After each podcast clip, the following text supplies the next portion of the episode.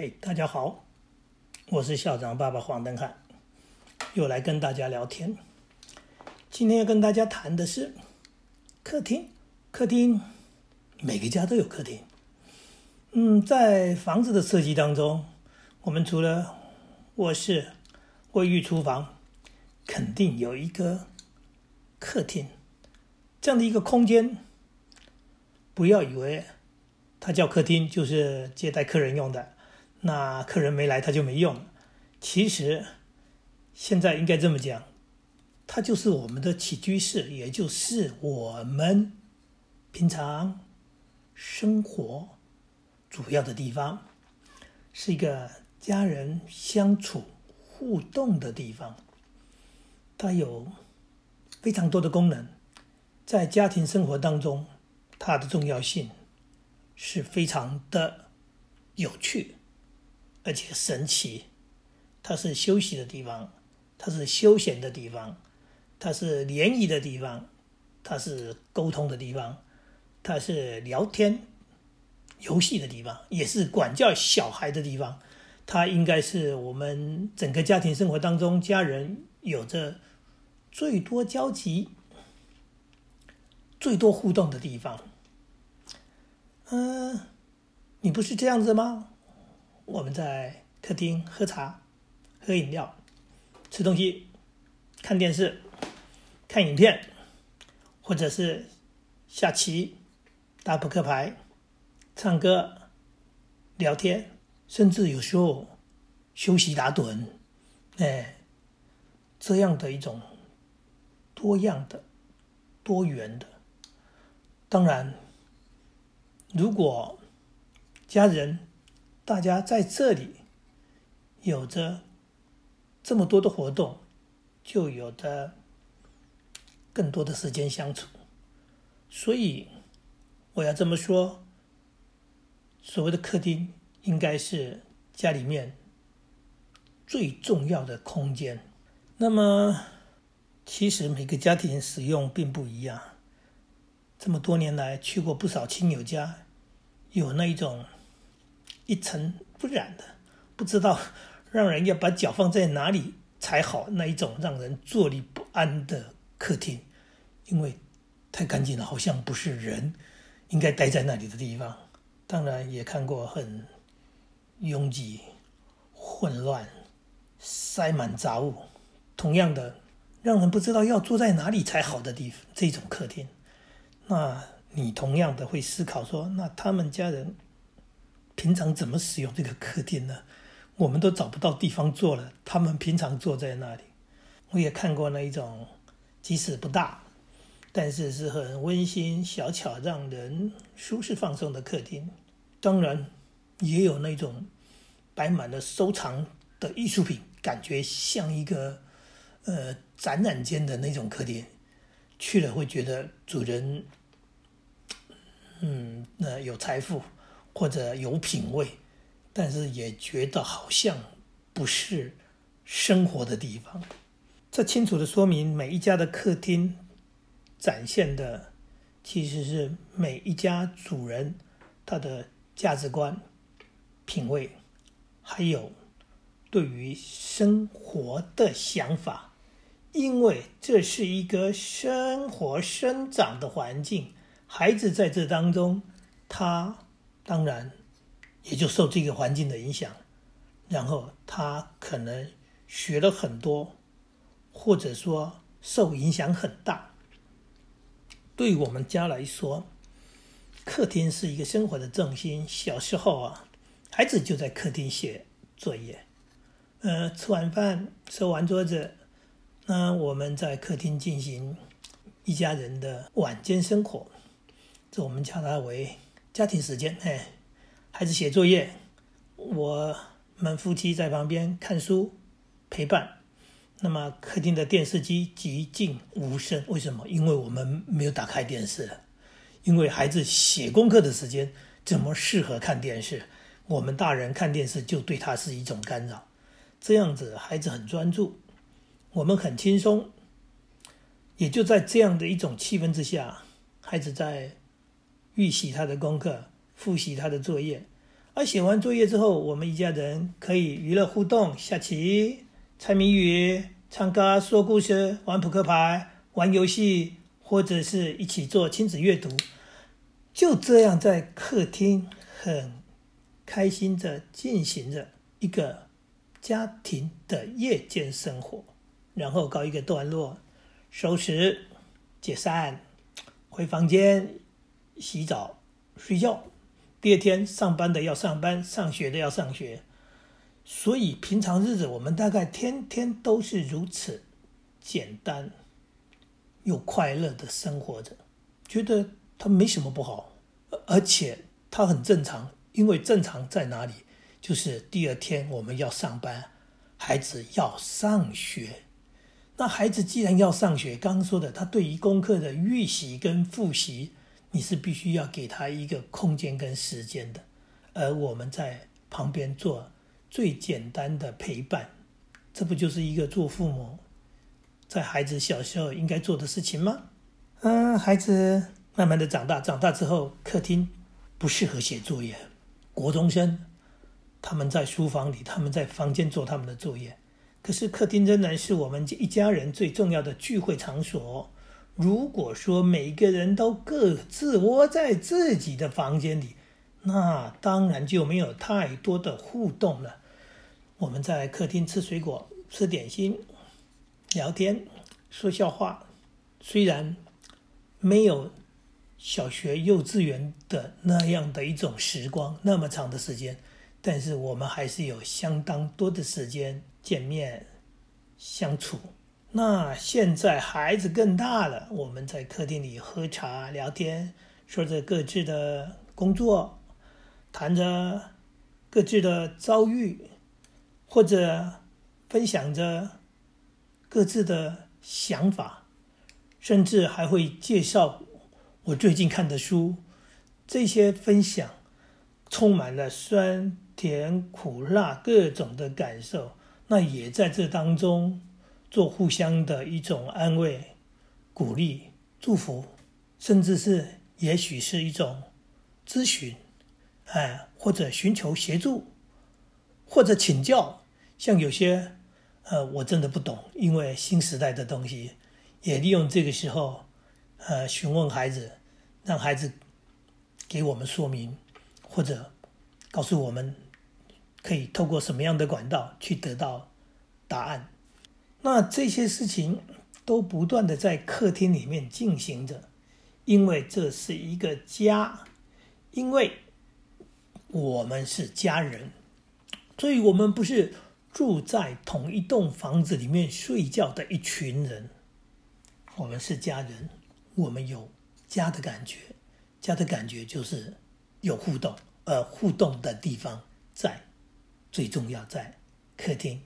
那一天，我们家说起了客厅，我们的孩子发现，我们这一家人除了睡觉以外，大部分的时间我们都会在客厅里面，也就是你看得到我，我看得到你，我们有了很多的相处互动，也就是这样的发现。说明了为什么我们家人的情感是如此的凝聚，而彼此互相是如此的了解。因为其实所谓的沟通，最简单的沟通就是平常保持聊天，那也就是我们彼此了解对方的情况，了解对方的个性，了解对方他最近在忙什么。了解对方，他遇到了什么样的挫折，或者他有什么样美好的成果，这些都是家人应该可以共享的。如果客厅只是一个空间，如果客厅只是一个摆设，如果客厅只是接待客人用的，或者很多人的家庭，客厅是看电视的地方，嘿，那还真不像个家。尤其现代的人，朋友聚会、亲友联谊，其实因为停车问题、因为用餐问题，大家都选择到餐厅，方便省事，比较不费心，所以客厅更没有接待客人。简单的说，还很少有客人到家里来。所以这样子来说，这个客厅更应该改名叫做我们家的起居室，大家的生活互动的一个所谓的中心。那么家人要互动，绝对不是躲在各自的房间里，房间是个人的空间，客厅、饭厅才是家人的交集，才是家人。真正相处的场所，所以应该要怎么样布置客厅？应该要思考它的空功能，应该要考虑到它的气氛跟感觉。布置的富丽堂皇，当然那是事业成就的展现，展示他的富有，他的拥有。那我不能批评人家的金碧辉煌。但是我的疑问是，他是不是家人共同拥有的空间？那有些人呢，根本不重视客厅，节俭诚信，整个客厅对他来说的功能是看电视和堆置物品的地方，所以客厅是一个开放的仓库。其实它影响了生活的功能，那样子就像刚刚说的，连坐都不知道要坐哪里，怎么会让一群人在这里？互动，这得失之间，失去的一定比得到的要多。所以，我的建议，我的看法，客厅本来就是应该是一个让人感觉到舒适、放松、很温暖的地方。它是一个家人的聚会所，而不是路过的地方。它应该是让大家愿意花时间逗留的地方，是充满了温情、温馨。充满的欢笑、欢乐，而不是那一种让人待不住、做不了的地方。有人说：“我的孩子总是躲在房间里。”那我也要问你：为什么你的孩子躲在房间里？你们家客厅出了什么问题？是摆设的问题，还是气氛的问题，让家人不想在一起？这个是做父母的要思考。同样的，有些人他占据了客厅，他在客厅里看着自己喜好的电视节目，或者在客厅里独自喝酒，完全不考虑其他家人的存在和喜好。那这样的做法也只是把大家赶走，也只是让客厅成为家人路过的走道而已，让一家人不亲近。那你说？家人都不亲近了，你要如何了解孩子？你还在谈栽培小孩，然后说你要支持小孩，那都是嘴巴说说，根本不可能做到。所以，我们应该要去思考的，是如何营造，让家人习惯在这个地方能够很愉快的相处。我也看过，在朋友的家里，客厅里除了沙发还有躺椅，你看得出来他是一家之主。他摆躺椅是做什么的？他要睡午觉，舒适的睡午觉；他要看电视，舒适的看电视。他完全在考虑自己的需求，他并没有思考家人的互动，是不是其他人也共同的使用这个空间？是不是有放置玩具的空间？尤其在孩子小的时候，是不是有提供孩子阅读的书籍？那个书柜是不是有一些家人互动的设施？例如说视听的设备、游乐的设备，应该如果可能的话，都应该在客厅里面出现。我们的孩子小时候就听着我们唱歌。也跟着我们一起唱歌，因为客厅里有一套唱歌的卡拉 OK 设备。我们一起看影片，我们选择好的电影，因为这是家庭电影院，这是家人假日休闲，哎，共同看电影，一起看一部电影的好地方。这都是我们在为家庭做思考。如果说懂教育的人，他应该知道。教育不是纯粹是人的教导，环境的因素非常的重要。环境是不知不觉的在影响一个人。家是孩子长时间生活的地方，客厅是家很重要的一个场所。那这个客厅的氛围布置，自然而然就感染了、影响了孩子。孩子也不知不觉的吸收着、学习着。客厅有音乐，孩子接近音乐，喜欢音乐。客厅里有许多的书籍，书籍让孩子方便阅读，喜欢阅读。然后客厅里。有让人喜欢亲近的父母，那这样的一个家庭，孩子肯定是生活在幸福温暖当中，他的成长，他的学习不会有什么问题的。唉，最近去了一个朋友家拜访，真不好意思说，他们家的客厅基本上都没有在使用，因为家人。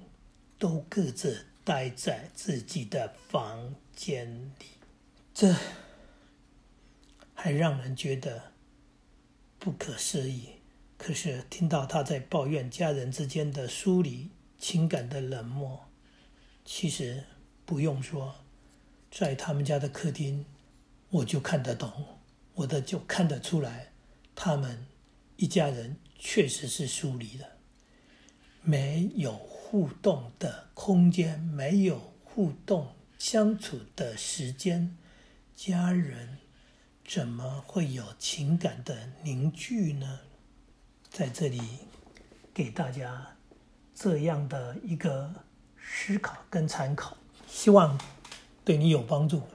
希望你检视一下你们家的客厅，希望你听完之后想想、评估、计算一下。你们一家人到底一天甚至一星期有多少时间共同相处？你们是不是有一个适宜的联谊的活动中心？那叫做客厅。谢谢你，再见。